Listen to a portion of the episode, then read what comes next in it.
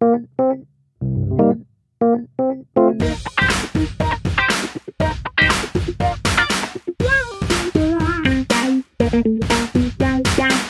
neue Folge im Brandschutzmilieu. Ich freue mich, dass ihr bei unserem Podcast wieder am Start seid. Und am anderen Mikrofon sitzt Sven. Wie geht es dir? Hallo zusammen und herzlich willkommen. Mir geht's wunderbar. Weihnachten steht vor der Tür, Tage werden wieder länger. Sehr gut. Es läuft. Sehr gut. Ich muss zugeben, ich bin ein wenig im Stress. Ich bin in meinen letzten Wochen Masterarbeit. Nichtsdestotrotz werde, bin ich natürlich bei diesem Podcast dabei. Das steht außer Frage. Allerdings heute vielleicht mit ein wenig weniger Beiträgen als sonst. Also die Quote wird heute nicht 50-50 sein. Aber das ist auch gut, weil das ist Svens Thema. Und auch ich werde dazu vielleicht ein bisschen was sagen können. Fangen wir aber doch einfach direkt mal mit den News an, wie immer, oder? Zu den ersten News. Es gibt abschließende Entwicklungen zu Hartmut Ziebs und dem Deutschen Feuerwehrverband. Ähm, nachdem nun die Sitzung am 6.12. des Präsidialrates des Deutschen Feuerwehrverbandes zur Aufklärung dieser, ihr habt es in unseren Folgen und wahrscheinlich auch in Social Media gesehen, vielen Vorwürfen und Unklarheiten stattgefunden hat, wurde Hartmut Ziebs in genau dieser Sitzung mit 5 zu 20 Stimmen das Vertrauen entzogen wonach er eigentlich äh, bis zur nächsten Mitgliederversammlung des Vereins im Amt bliebe.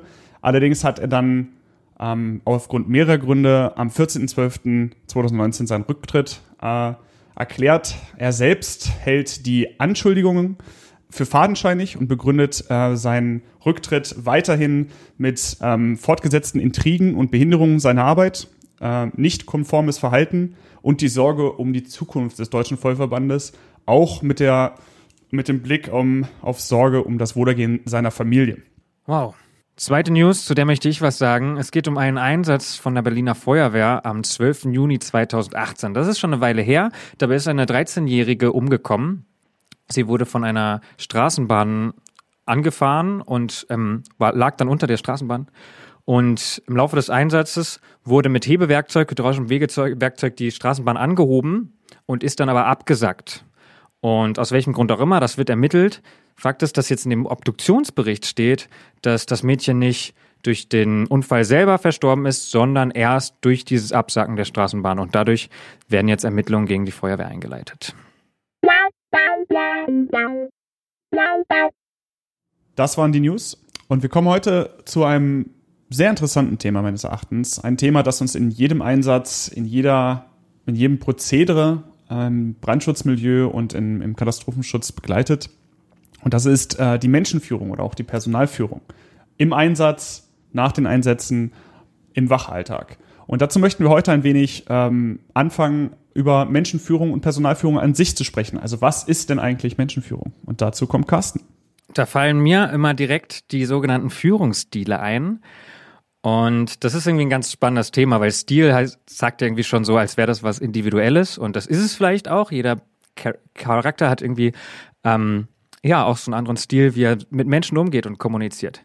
Die, es gibt also eine Dienstvorschrift bei der Feuerwehr, die regelt genau das und die, ähm, wie Führung und ähm, Einsatzleitung überhaupt funktioniert. Und darin kommen diese Stile auch drin vor. Und das ist ganz spannend. Da wird mich unterschieden zwischen dem autoritären Führungsstil und dem sogenannten kooperativen Führungsstil. Und da habe ich mich mal im Rahmen eines Artikels ein bisschen mit beschäftigt und geguckt, wo kommen denn überhaupt diese Stile her? Und die orientieren sich nämlich an Erziehungsstilen und also aus, so ein bisschen aus der Pädagogik. Und da gibt's aber komischerweise sehr viel mehrere, mehr ähm, Erziehungsstile. Und das, und dazu möchte ich ein bisschen was sagen. Also, wenn wir jetzt dieser autoritäre Führungsstil, darum geht es darum, sehr schnell und genau schnell zu einer Entscheidung zu kommen und Menschen anzuleiten und zu sagen, du machst jetzt das, du machst das. Und das geht dann oft auch so drillmäßig. Das kennt man vielleicht so vom Leitern stellen oder es geht, muss schnell gehen. Algorithmisch, hätten wir jetzt in unseren letzten Folgen gesagt. Und da werden wir aber merken, das hat auch, hat auch Nachteile, weil es kommt dazu, dass zum Beispiel die Erfahrung von Menschen, die in der Gruppe, die geführt sind, drin sind, gar nicht beteiligt werden an dem, an diesem Prozess und damit es vielleicht auch zu einem Informationsdefizit bei dem, bei, der, bei dem führenden Menschen kommt. Und das ist aber gerade der Vorteil bei dem kooperativen Führungsstil. Da können wir also das ganze Wissen und die ganzen Erfahrungen von Menschen beteiligen. Wir können auch gucken, kommen wir da gemeinsam vielleicht sogar zu einer Entscheidung. Und tatsächlich kann man sogar noch ein bisschen weitergehen. Menschen, die durch kooperativen Führungsstil geführt werden, haben sehr viel höhere Motivation, weil sie das Gefühl haben, sie sind beteiligt. Sie haben damit Partizipation sowohl an dem Prozess als auch auf ihr Wissen und ihre Erfahrungen mit Werk gelegt. Das gleiche gilt auch für Gesundheitsschutz, also Menschen, die irgendwie, das man redet dann von dem sogenannten Setting-Ansatz, dadurch, dass die irgendwie dabei sind, partizipiert sind, ähm, ist es sehr viel besser für die Gesundheit der Menschen. Und der dritte Punkt, da geht es so ein bisschen um Fehlerkultur. Wenn ich also im kooperativen Führungsstil führe, kann ich dann auch verschiedene Bedenken oder Evaluationen damit einbauen. Das alles geht im autoritären Führungsstil nicht, weil da wird oben entschieden und unten gemacht. Aber da ist ein, ein guter Vorteil, hat dieser Führungsstil, und das ist die Schnelligkeit. Er ist unglaublich schnell. Und das müssen wir halt sein in der Feuerwehr. Bei vielen, vielen Einsätzen geht es um Schnelligkeit, weil Menschenleben in Gefahr sein können. Und das ist quasi das, was ich sagen will, im besten Fall immer kooperativ führen, aber wenn wir um alles reden, aber wenn es um Schnelligkeit geht, geht nur der autoritäre Führungsstil. Und jetzt, ja, Sven, du möchtest was sagen. oh, so sollte es nicht rüberkommen. Ich möchte, aber ich möchte mich genau da einhaken.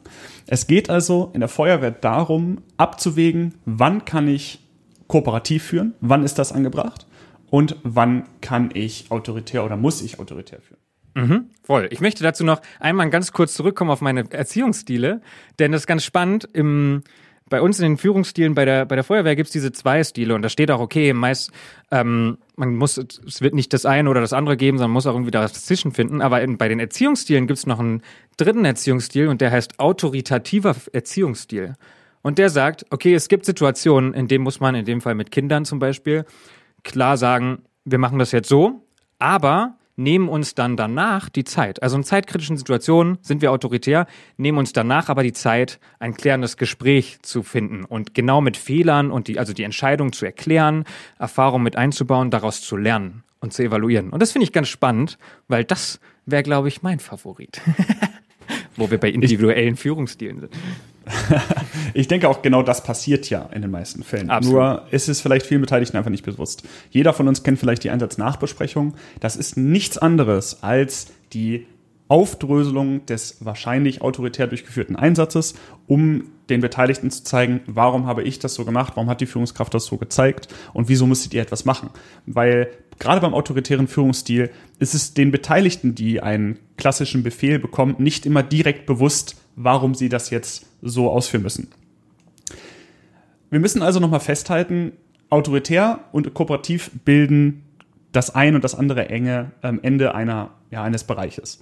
Dazwischen haben wir aber immer ein bisschen Spielmöglichkeiten. Also zum Beispiel können wir den autoritären Führungsstil anwenden, wenn wir einen zeitkritischen Einsatz oder den zeitkritischen Anfang eines Einsatzes, zum Beispiel bei einem Gebäudebrand mit menschenlebenden Gefahr, abarbeiten müssen, wo es schnell gehen muss, um ein Menschenleben zu retten. Im Laufe dieses Einsatzes kann sich die Situation einfach ein wenig entspannen. Das Feuer ist aus, die Menschenleben sind gerettet, wir kommen in eine eher entspanntere Phase des Einsatzes und dann können wir von einem sehr autoritären Führungsstil einfach abweichen und mehr Richtung kooperativ gehen.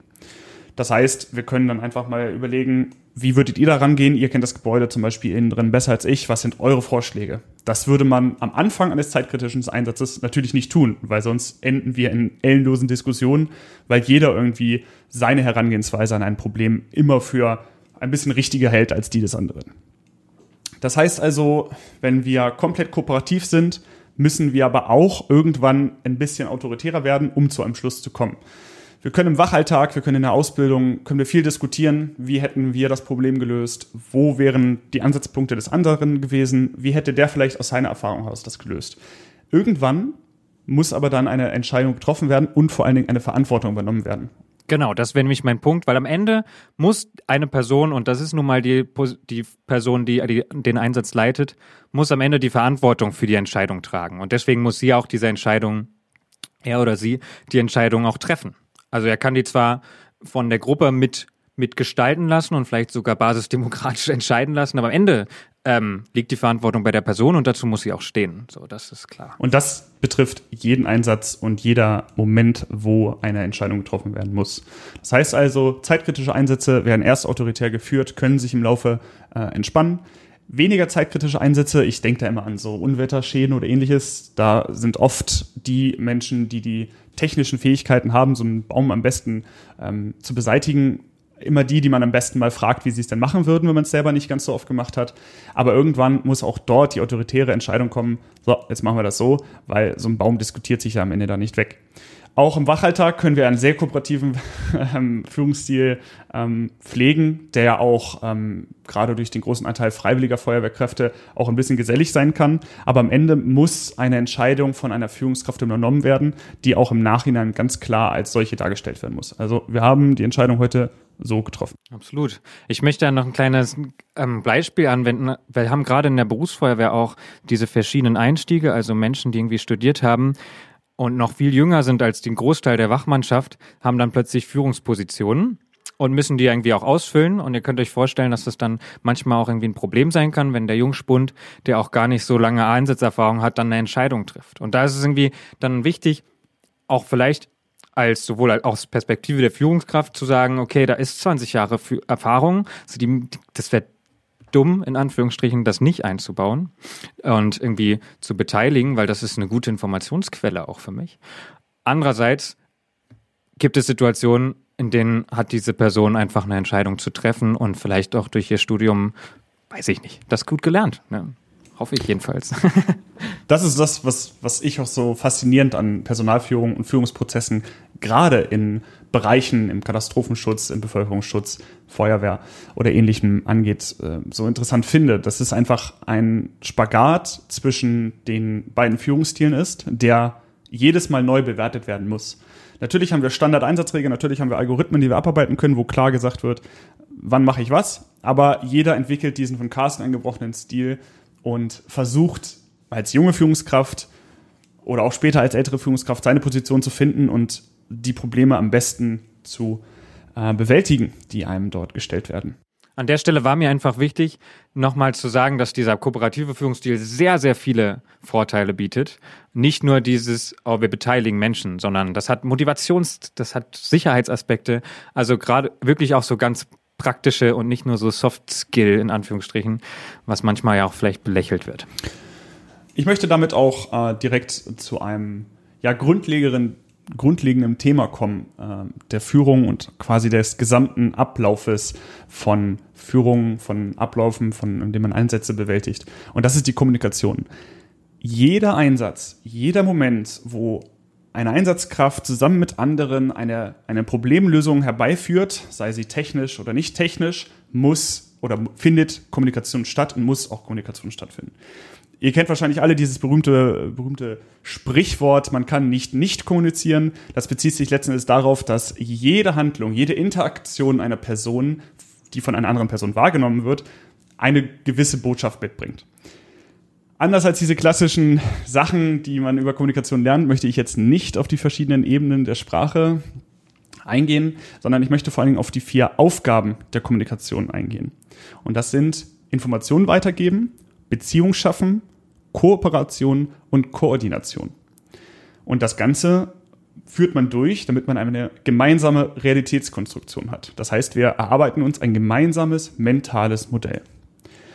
Und wenn wir das jetzt in Bezug setzen zu den von uns gerade erwähnten Führungsstilen, ist es relativ einfach zu sehen, dass wenn wir einen autoritären Führungsstil durchführen, zwei dieser vier Aufgaben der Kommunikation bevorzugt werden, beziehungsweise nahezu ausschließlich stattfinden. Und das sind Informationen weitergeben und koordinieren. Am Beispiel eines Befehls. Ich gebe einer Person Informationen, die sie braucht, und ich sage ihr, was sie machen muss in dem Moment, wo ich autoritär führe, interessiert es mich nicht, dass eine andere Person in irgendeiner Weise eine Beziehung zu mir aufbaut, dass ich eine Beziehung stabilisieren will. Und ich möchte auch erstmal keine Kooperation durchführen, sondern ich möchte, dass diese Person mit der Information, die ich sie gebe, das ausführt, was ich möchte. Das ist der harte autoritäre Weg. Führen wir kooperativ, verschiebt sich das Ganze und alle vier Aufgaben der Kommunikation finden wieder Anwendung. Das heißt, ich möchte, dass man gegenüber mitbekommt, wie ich ihn einschätze, welche Position ich gegenüber ihnen einnehme. Vielleicht gehe ich, rücke ein bisschen ab von meinem Chef sein, von meiner Führungsperson und sage, ey, ich möchte mal wissen, wie siehst du denn das? Und da schaffe ich eine Beziehung. Das heißt, ich möchte nicht nur Informationen weitergeben und Koordination, sondern ich möchte auch, dass er versteht, was ich von ihm brauche und auf welcher Ebene ich das von ihm brauche. Und außerdem findet Kooperation statt. Das heißt, ich frage einmal ganz nach, hey, brauchst du irgendwelche Hilfestellung, brauchst du Unterstützung bei der Bewältigung deiner Aufgabe? Natürlich kann das auch äh, im autoritären Führungsstil äh, stattfinden. Ein Artenschutztrupp im, im, brennenden Gebäude kann natürlich sagen, dass er Mittel braucht. Das sind aber in erster Linie Informationen. Ähm, er möchte jetzt nicht von mir Hilfe bei seiner Aufgabe, sondern er möchte, dass ich ihm weitere Mittel zuführe. Und das Wichtigste an diesen vier Aufgaben der Kommunikation ist, dass sie sich gegenseitig beeinflussen, dass sie in Wechselwirkung zueinander stehen. Und wenn ich autoritär führe, verschwinden die Kooperationen und Beziehungen sehr schnell und stehen dann nicht in Wechselwirkung zu den anderen beiden. Dazu vielleicht ein kleines Beispiel, weil ich vorhin diesen Sicherheitsaspekt angesprochen habe, damit man sich vielleicht was drunter vorstellen kann. Ein kooperativer Führungsstil wäre so, dass diese Informationen alle bei diesem, bei diesem Vorgesetzten oder der Vorgesetzten zusammentreffen und nur da ein kompletter Überblick über den Einsatz herrscht. Und dieser, die Person im Innenangriff zum Beispiel, die, der Trupp, der ist dann da und macht sein Ding und nur was er Neues sieht, gibt er halt weiter. Aber vielleicht gibt es ja auch noch Informationen über den Gesamteinsatz, die für diese Personen im Innengriff total wichtig und spannend werden. Und weiß nicht, irgendwo ist ein Fenster aufgemacht worden oder oder oder. Und das berücksichtigt halt Möglichkeiten, sowohl taktische Aspekte und aber auch, wenn jemand, der gar keine Führungsposition hat, ähm, einen Fehler sieht von einer Führungskraft von jemand anderem, müsste er das nach oben melden und weiterleiten. Und das geht halt bei Kooperativen zum Beispiel eher, weil da die Beziehung da ist. Sowas. Das Produkt, was Carsten damit auch andeutet, ist zum Beispiel, dass ein Fenster aufgeht. Das Produkt dieser gesamten Kommunikation ist, wie gesagt, das gemeinsame mentale Modell. Also jeder weiß, was um ihn herum passiert, was ist die Gesamtlage wenn ich vier der, also von den vier Aufgaben zwei in meiner Kommunikation nicht einbinde, weil ich autoritär führe, dann ist dieses mentale Modell für alle nur beschränkt. Die Führungskraft draußen sieht zwar sehr viel, der, die weiß vielleicht wirklich alles über die Lage, der Artenschutztrupp drin nicht. Wenn ich kooperativ führe und die anderen beiden Aufgaben wieder äh, hervorhebe, dann ist die Chance deutlich besser, dass wirklich alle wissen, ähm, was Sache ist, wie ist die Lage, wie ist die Lage drin, wie ist sie draußen. Und dann sprechen wir von einem geteilten Situationsbewusstsein. Natürlich brauchen wir in einem äh, solchen Szenario, wo das Gebäude brennt und wir müssen jetzt eine Person retten, als Beispiel nicht die Informationen an den Artenschutztrupp weitergeben, dass der Rettungswagen zwei Straßen weiter steht. Das braucht er einfach nicht und deshalb kann man dort autoritär führen. Wenn wir aber den autoritären Führungsstil zu lange anwenden und zu sehr ausreizen, dann kommen wir in die von Carsten bereits angesprochenen gefährlichen Bereiche des autoritären Führungsstils und einfach dazu, dass irgendwann die Handlungsfähigkeit der Person immer weiter eingeschränkt wird. Ja, ähm, nochmal als kleiner Hinweis oder als wichtigste, auch hier steht die Verantwortung der Führungskraft im Vordergrund am Ende. Das heißt, eine Führungskraft muss sich bewusst dazu entscheiden, was wendet sie an und immer in dem Bewusstsein, auch wenn sie kooperativ führt, kann man am Ende nicht dieses, dieses Zitat, ja, die anderen haben aber gesagt, das funktioniert für eine Führungskraft nicht. Das heißt, ganz egal wie ich führe, muss ich ähm, am Ende dafür stehen, welche Entscheidung ich gemacht habe. Natürlich kann es falsche Entscheidungen geben, ja, aber sie werden erst einmal verantwortet. Genau, es ist ein Unterschied. Also kooperativ führen heißt nicht, sich die Verantwortung am Ende zu teilen. Das heißt, hier irgendwie das alles zusammenzubringen und diesen gemeinsamen Konst gemeinsamen Realitätskonstruktrahmen zu schaffen. Aber die Verantwortung bleibt natürlich bei dem Menschen, der dafür auch anscheinend wahrscheinlich mehr Geld bekommt, zum Beispiel oder länger dabei ist oder mehr Striche auf dem Helm hat oder oder. oder. Geteiltes Situationsbewusstsein klingt auch besser. Das kann man auch schön aussprechen. Ja. Wenn wir im ehrenamtlichen Bereich unterwegs sind, sind es natürlich ja auch Personen, denen man das Vertrauen gegeben hat. Das darf man auch nicht vergessen. Im ehrenamtlichen Bereich werden oft äh, Führungspersonen gewählt und man sollte so eine Wahl, die wird ja immer so ein bisschen herabgespielt, ja, wir wählen heute Abend, aber dabei gibt man einer Person für die Zukunft die Verantwortung in die Hand und sagt hier, wir geben dir mit unserem Vertrauen die Verantwortung, dass du in einer Situation, in der wir auf dich vertrauen müssen, dem auch nachkommst. Wenn man eine Führungskraft hat am Ende, die sagt, ja, nee, das war deren Schuld, ich kann das nicht, kann das jetzt hier nicht verantworten, mache ich nicht, hat man vielleicht eine falsche Wahl getroffen. Und für mich ist ähm, Einsatzerfolg misst sich nicht nur daran, ob das Feuer aus ist, das Hochwasser weg ist oder irgendeine Person gerettet ist, sondern auch daran, wie mit Menschen umgegangen wird, wie man aus dem Einsatz lernen kann, wie die Folgen des Einsatzes behandelt werden. Ne? Menschen können psychosoziale Folgen davon mitnehmen, wie das hat alles einen Gesundheitsschutz, all das hat irgendwie Hygiene, mir fallen gerade ganz viele Stichworte ein, die dazu zählen, die aber natürlich eigentlich so in unserem Bewusstsein losgelöst ist von dem Einsatzerfolg. Vorher aus, alles klar, wir fahren nach Hause. Da gehört aber ein bisschen Mir mehr. fallen gerade ganz schön viele Feuerwehrsprüche ein, die ich schon so oft gehört habe, die all das, was wir gerade gesagt haben, ignorieren. und genau deshalb gehen wir einmal weiter und spezialisieren das Ganze jetzt einmal auf die Feuerwehr. Wir haben die Führungsstile aufgeführt und die müssen natürlich für die deutsche Feuerwehr, wie das so ist, niedergeschrieben sein in einer Feuerwehrdienstvorschrift. Oh, oh, Dienstvorschrift. Und äh, ganz wichtig, bevor jetzt wieder alle sagen, ja, das Moment, das ist bei uns aber anders. Ja, ist Dienstvorschriften und das Führungssystem ist nun mal Zuständigkeit der Länder. Das heißt, die einheitliche Feuerwehrdienstvorschrift 100, die gibt es zwar, aber wie sie nun umgesetzt ist in der jeweiligen Kommune, in dem Land, das obliegt dem Land selbst.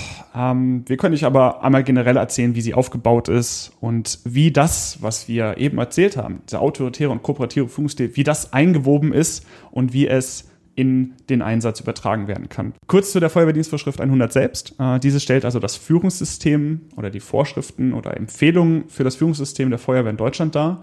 Und ähm, die ersten Anfänge einer solchen Dienstvorschrift ähm, sind entstanden in den 70er, 80er Jahren, aufbauend auf den Katastrophenschutzgesetzen mit der Katastrophenschutzdienstvorschrift 100 Führen im Einsatz aus dem Jahr 1982.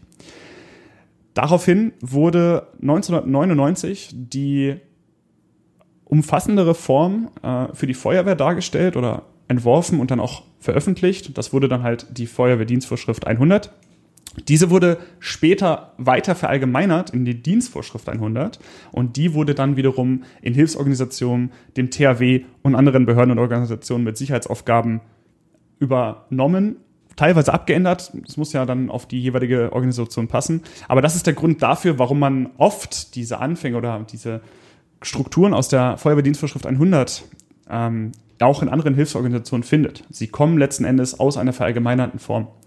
Und ja, die Feuerwehrdienstvorschrift beinhaltet drei wichtige Elemente. Die Führungsorganisation, die Führungsmittel und den Führungsvorgang. Und mit der Führungsorganisation beginnt einmal Carsten. Oh ja, yeah. genau. Ich darf ein bisschen was zur Organisation erzählen. Die Feuerwehrdienstvorschrift unterteilt in sogenannte Führungsstufen. Die gehen von A bis D. Und die würde ich einfach mal kurz durchgehen. So, es geht einmal die Stufe A, das heißt Führen ohne Führungseinheit. Das heißt so eine bis zu zwei Gruppen. Also wir wissen vielleicht, eine Gruppe besteht aus neun Personen, einem Gruppenführer, einer Gruppenführerin und acht Menschen da drin.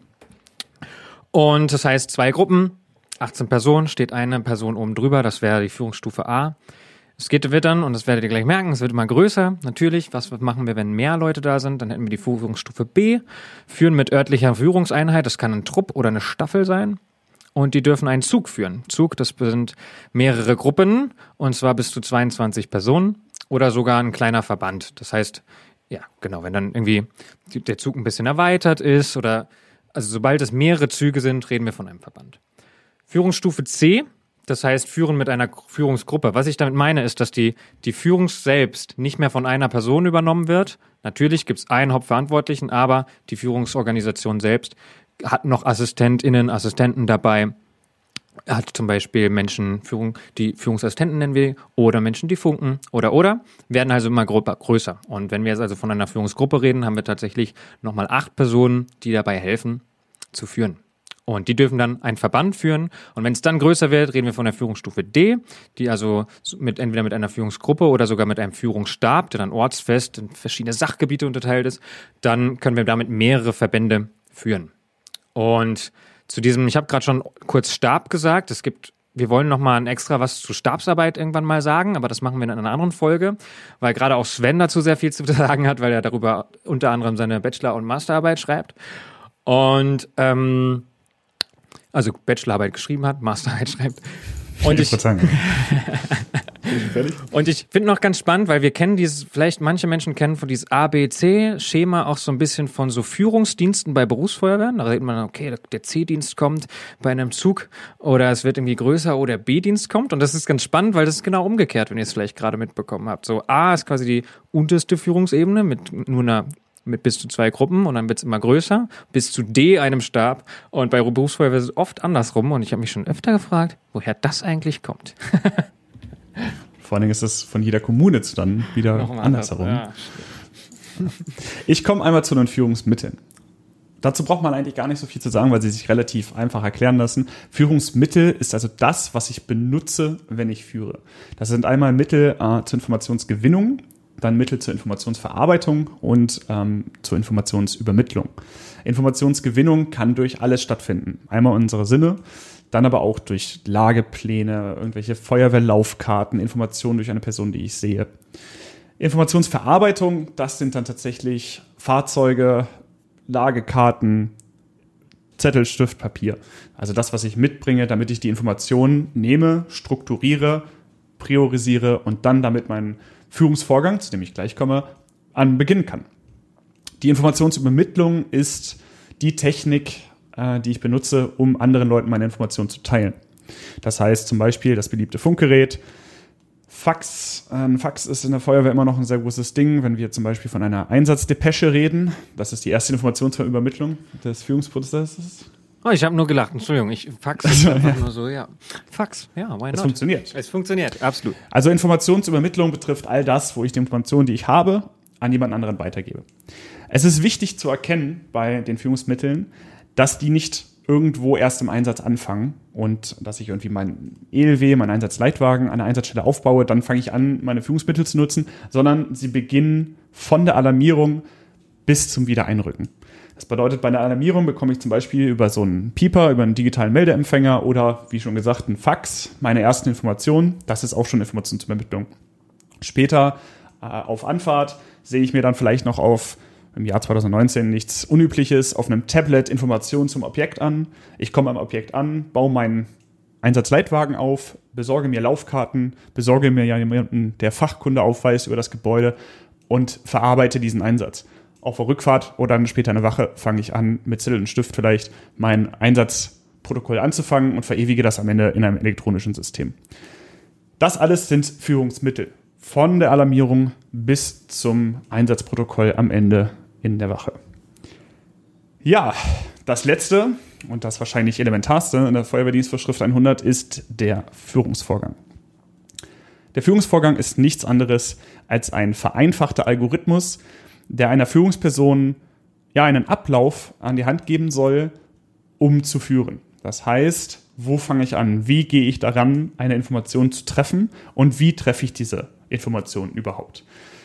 Man kennt ihn, glaube ich, fast überall schon. Ich denke, der ist schon in der Grundausbildung wird er einmal angesprochen, spätestens bei Ausbildung zu höhergestellten Führungspersonen wie ein Gruppenführer, Gruppenführerin oder dann später zu den anderen Führungsstufen und die Qualifikationen dafür.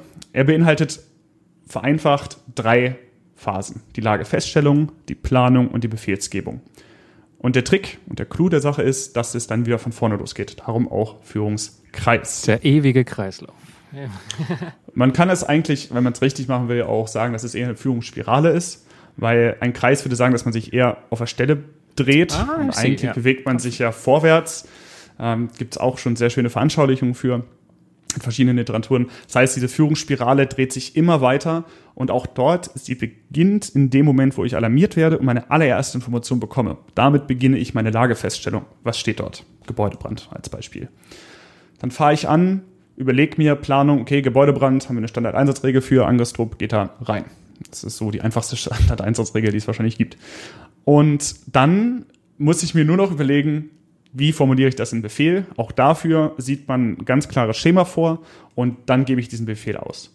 Am Gebäude angekommen, fühle ich das aus, ich gebe diesen Befehl und dann beginnt er von neuem. Ich sehe jetzt das Gebäude, ich sehe Rauch, ich kann aus dem Rauch schon lesen, was für ein Brand ist es wahrscheinlich. Da könnte man auf unsere erste Folge zum Beispiel verweisen, wie kann ich Rauch lesen, was für ein Rauch existiert. Und dann beginnt es wieder von vorne. Und das sind also diese drei Phasen. Und wie schon angekündigt, es ist ein sehr vereinfachter Algorithmus.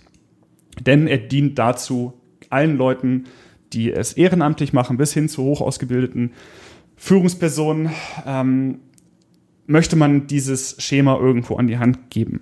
Und deshalb ist das vereinfacht. Das wird natürlich noch mit verschiedenen Informationen ergänzt, aber es ist erstmal in ein Drei-Phasen-Modell eingeteilt, was sich immer wiederholt.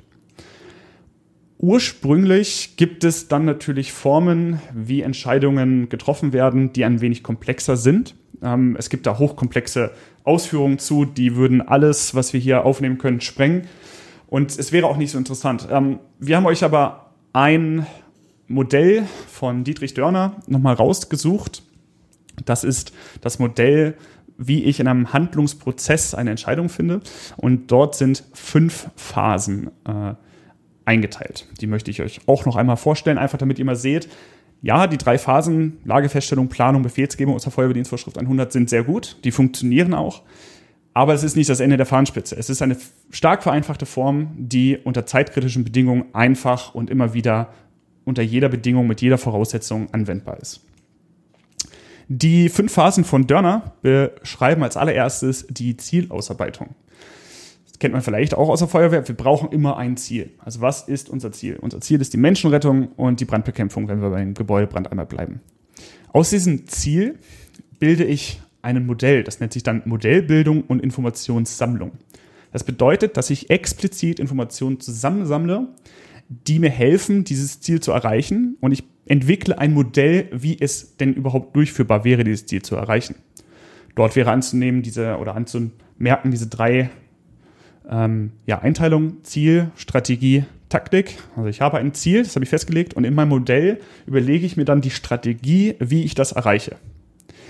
Dann ähm, als nächsten Schritt kommt die Prognose und Extrapolation. Das heißt, wie wird sich denn dieses Modell auf Grundlage meiner Informationsversammlung in Zukunft verhalten? Also was werde ich mit dem, was ich mir gerade ausgedacht habe, um dann Ziel zu erreichen, was, was erreiche ich denn tatsächlich damit? Und was könnte schiefgehen? Wenn ich das gemacht habe, kommt tatsächlich die Planung der Taktik, das heißt Planung von Aktionen, Entscheidungen und die Durchführung. Dabei überlege ich mir, welche Mittel nehme ich, welche Personen setze ich ein ähm, und wie versuche ich das, was ich gerade mir als Modell gesetzt habe, um mein Ziel zu erreichen, wie versuche ich das tatsächlich tatkräftig umzusetzen. Und dabei kommt dann auch die Entscheidung, beziehungsweise in der Feuerwehr würde da der Befehl kommen. Als nächstes und letzten Schritt kommt die Effektkontrolle und Revision von Handlungsstrategien. Das heißt, was hatte meine Handlung für einen Effekt und hat sich denn dort an meinen Handlungsstrategien das so ergeben, wie ich das vorhergesagt habe in dem Schritt Prognose. Wenn nicht, muss ich nämlich meine Handlungsstrategie anpassen. Und ich finde diesen Schritt ein bisschen gelungener als die in der Feuerwehrdienstvorschrift, also ich persönlich jetzt, weil es einfach das, also das Reflektieren der eigenen Handlung beinhaltet. Bei der Feuerwehrdienstvorschrift kommt dann erstmal wieder die Lagefeststellung. Das heißt, ich habe jetzt als ganz blödes Beispiel, äh, habe ich versucht, den Gebäudebrand mit einem Pulverlöscher auszublasen. Na, das hat nicht geklappt. Okay, jetzt mache ich es mal mit einem Schlauch. Ich habe aber nicht explizit nachvollzogen, dass es meine Entschandlungsstrategie war, die nicht geklappt hat. Das heißt, ich habe mich nicht selbst reflektiert, sondern ich habe die Lage reflektiert. Und darum finde ich dieses System einen Tick besser. Es ist in der Feuerwehrdienstvorschrift nicht ausgeschlossen, dass es ähm, so passiert. Ich denke, dass jede gute Führungskraft ihr eigenes Handeln irgendwo reflektiert und vielleicht auch auf zu der Feststellung kommt, dass Pulverlöscher im Innenangriff nicht so geeignet sind. Aber es ist dort einfach schöner aufgeführt. Aber vielleicht einfach mal um so eine, äh, um so eine, ja, so einen Kontrast zu der Feuerwehrdienstvorschrift einmal herzustellen. Das wären fünf Phasen. Die Zielausbreitung, Modellbildung, Prognose, Planung und dann Effektkontrolle von Dörner. Wichtig als allerletztes anzumerken, man kann überall einsteigen. Man ist nicht daran gebunden, dass es einen Einstiegspunkt gibt, sondern ich kann tatsächlich direkt äh, irgendwo anders einsteigen und dann wird es komplex. Dann wird das echt ein bisschen herausfordernd und dann ist es auch gut, dass wir eine vereinfachte Form in der Feuerwehrdienstvorschrift haben. Aber das mal gesehen zu haben, finde ich ziemlich gut. Also genau, weil das nochmal ein bisschen mehr aufschlüsselt, was ist denn eigentlich Phase, also was ist, was zum Beispiel Lagefeststellung alles ja, impliziert. Ja, Finde ich gut. Wow. Ja, ähm, neben diesen Herausforderungen von dann komplexer werdenden äh, ja, Handlungsabläufen gibt es tatsächlich auf Grundlage dieser drei Teile der Feuerwehrdienstvorschrift auch Herausforderungen für die Zukunft. Die größte Herausforderung zeigt uns Carsten. Jetzt? Ja. Ja, ich glaube, ganz wichtig in unserer heutigen Zeit ist die Informationsgewinnung. Wir haben ganz viele Informationen, die wir verarbeiten müssen. Und da gibt es ein schönes Sprichwort von einem, von einem Tutor, äh, mein Tutor in Australien, Chan hieß er, der hat mich da ein bisschen angeleitet in meinem Praxissemester. Und er hat mir gesagt, Carsten, bei der Feuerwehr können wir noch generell in folgendes System folgende Problematik aufbereiten, nämlich dass wir sagen, bis zur Ankunft an der Einsatzstelle haben wir Informationsmangel. Wir würden eigentlich viel mehr wissen, gerne mehr wissen, wissen aber noch nichts. Wir haben vielleicht weiß nicht, vielleicht sogar nur ein Einsatzstichwort. Und wenn wir dann ankommen, haben wir einen Informationsüberfluss. Also das könnt ihr euch vorstellen, oben irgendwie ein Brand. Wir nehmen immer den Brand. Vielleicht sollten wir mal was anderes nehmen. Riesenhochwasser, ganz viele Menschen, die irgendwie sagen, da schwimmt einer, da fehlt, alle stürmen auf einen ein, möchten was von einem wissen. Und das ist dann der Informationsüberfluss. Und jetzt können wir in einem Informationszeitalter, in dem wir sind, können wir sagen, hey, gibt es da nicht komplexere Systeme, die uns helfen können? Und natürlich können wir computergestützte Systeme dazu benutzen, die uns helfen, die uns Informationen, wir hatten vorhin schon das Tablet, wo wir vielleicht irgendwelche ähm, Gebäudepläne haben, aktuelle Informationen. Und da kommt vielleicht auch noch meine Masterarbeit mit ins Spiel. Es geht um Monitoring, nämlich, dass wir zum Beispiel diese ganzen Daten, die im Internet sind, Social Media, wenn wir eine größere Lage haben, gibt es irgendwie ganz viele Videos, die heranziehen und den Einsatzkräften zur Verfügung stellen. Und da ist natürlich wichtig, es reicht nicht, diese Informationen zu gewinnen und zu verarbeiten, sondern auch gut darzustellen und aufzubereiten, dass nur die wichtigsten Informationen auch kompakt irgendwo ankommen. Und das Gleiche haben wir dann auch in der Stabsarbeit, wenn wir zum Beispiel, und dazu kommen wir nochmal wann anders, dass wir nicht nur technische Möglichkeiten haben, sondern die natürlich auch personell nutzen müssen und umsetzen müssen und Menschen dafür geschult sein müssen und auch Strukturen dahinter stehen. Und all das wird für Entwicklung sorgen, denke ich. Es ist vor allen Dingen wichtig, Informationen zu kanalisieren, zu sortieren und zu priorisieren. Es ist natürlich schön charmant, wenn wir uns große Computermonitore in irgendwelche Stabsräume hängen können, wo eine Drohne immer und immer wieder über das Hochwasser, das wir jetzt ja als Beispiel nehmen, ähm, kreisen lässt. Nur das Hochwasser ist, das hat man dann irgendwann verarbeitet und diese Information ist nicht wichtig. Aber weil man nun diese schöne Technik hat, neigt man dazu, immer wieder so die schönsten Bilder, die tollste Technik darzustellen, dass aber im Bereitstellungsraum keine Einheiten mehr zur Verfügung sind und ich in Zukunft ein Problem mit meinem Material haben werde. Das steht dann unten links auf einer Tafel. Die Information war da, sie wurde eingeholt, sie wurde auch verarbeitet, sie wurde aufgeschrieben, aber sie wurde nicht priorisiert. Wir haben uns dann stattdessen immer wieder irgendwelche Drohnenbilder angeguckt.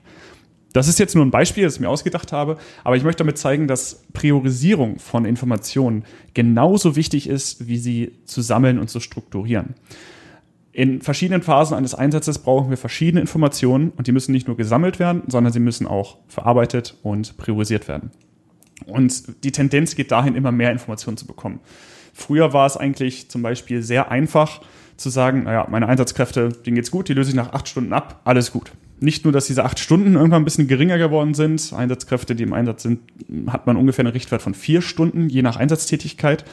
Aber wir haben viel mehr über die Psyche und das Verhalten von Menschen im Einsatz gelernt. Und so kommt eine ganz neue Ebene dazu, um die ich mich auch noch kümmern muss. Denn irgendwann muss ich mich um meine eigenen Leute kümmern. Und da geht es nicht nur um Essen, da geht es nicht nur darum, dass sie irgendwann schlafen, sondern es geht einfach auch um eine Nachbearbeitung des Einsatzes, das, was sie erlebt haben.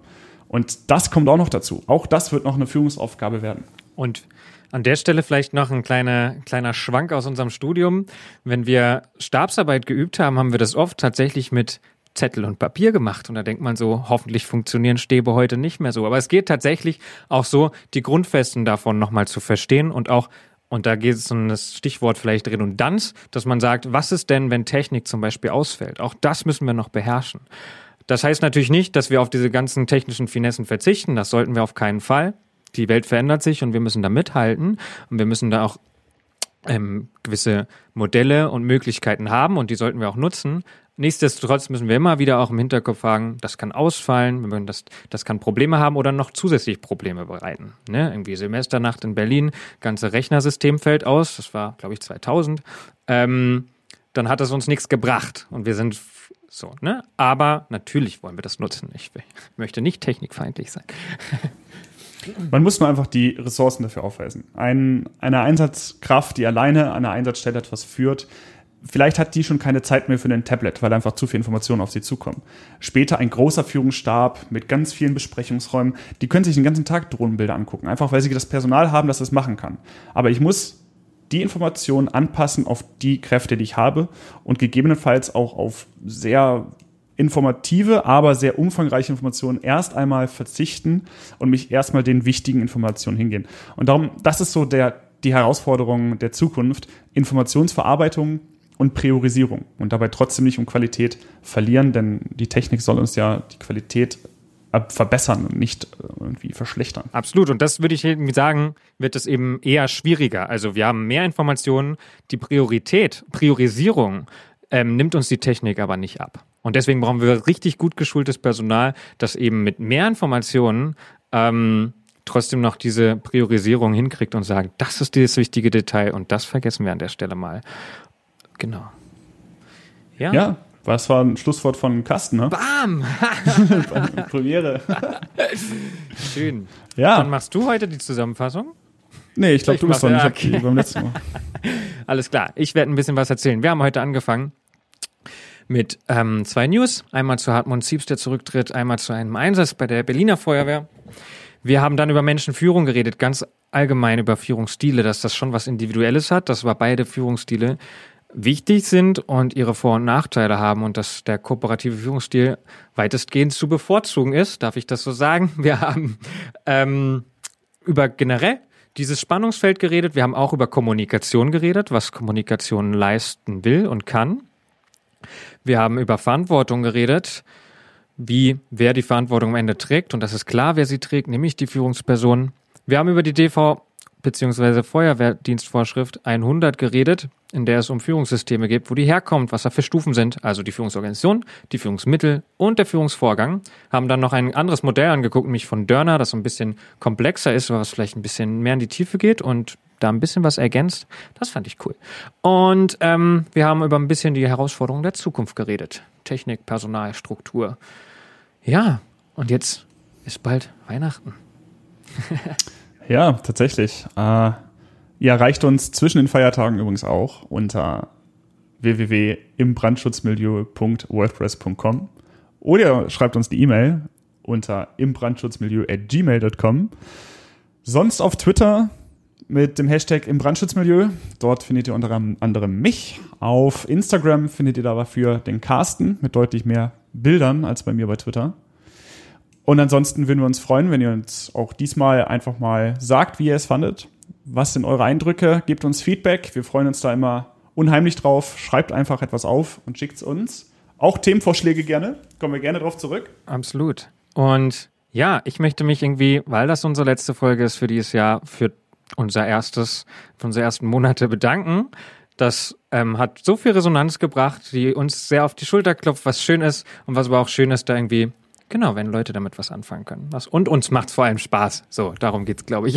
ich. Mir ich meisten. Sagen. und vor allen Dingen auch von mir vielen Dank und vor allen Dingen danke, dass wir lernen können. Also, dass wir von euch Feedback bekommen, dass wir uns gesagt wird, hier, weißt du was, du sagst viel zu oft M oder irgendwie. Und das ist einfach cool, dass wir das lernen können und Spannend. dürfen. Und wir wollen euch äh, auch in den nächsten Monaten im neuen Jahr ein wenig weiter von unseren Ideen und Themen im Brandschutzmilieu berichten. Darauf freuen wir uns. Aber jetzt erstmal frohe Weihnachten. Und Cut, genau. Nicht immer auch mal ein bisschen zur Ruhe kommen, Zeit mit der Familie genießen und Masterarbeit fertig schreiben. ja, ich glaube, das bleibt mir auch nicht erspart. In dem Sinne, schöne Weihnachten, guten Rutsch und wir sehen uns im Januar im neuen Jahr. Macht es gut. Tschüss.